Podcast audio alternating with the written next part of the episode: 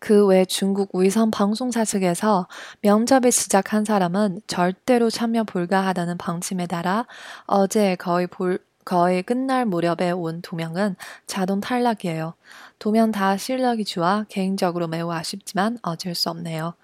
大意是说，除此之外呢，根据中国卫星广播中心的决定，嗯，昨天面试的时候。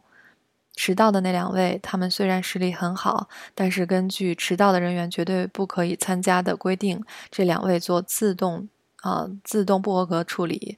虽然个人来说我非常的遗憾，但是这是无奈之举，所以分享给大家也是提醒给自己。祝大家晚安。